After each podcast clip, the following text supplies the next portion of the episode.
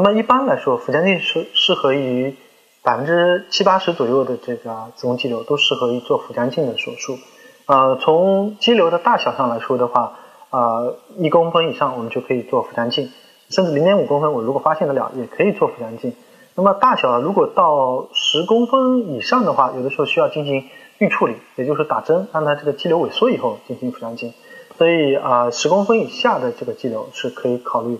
做这个腹腔镜。那么从部位上来说呢，无论是在子宫的前壁、后壁，还是在宫底部，都是或者是在宫颈的部位，都是可以考虑做腹腔镜的。那么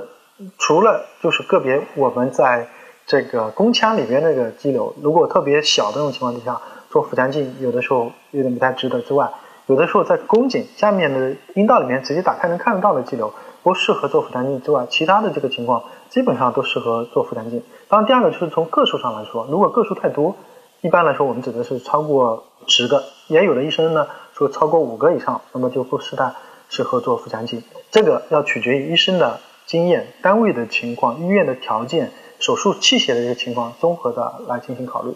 啊，医生的经验也非常的重要。如果医生啊做腹腔镜的经验比较多，那么我多一点肌瘤也都可以考虑进行腔镜手术的一个治疗。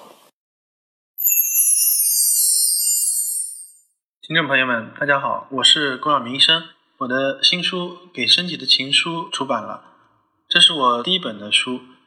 新书呢，在当当、京东、亚马逊等网上书店以及全国的新华书店均有销售，献给广大的女性朋友们。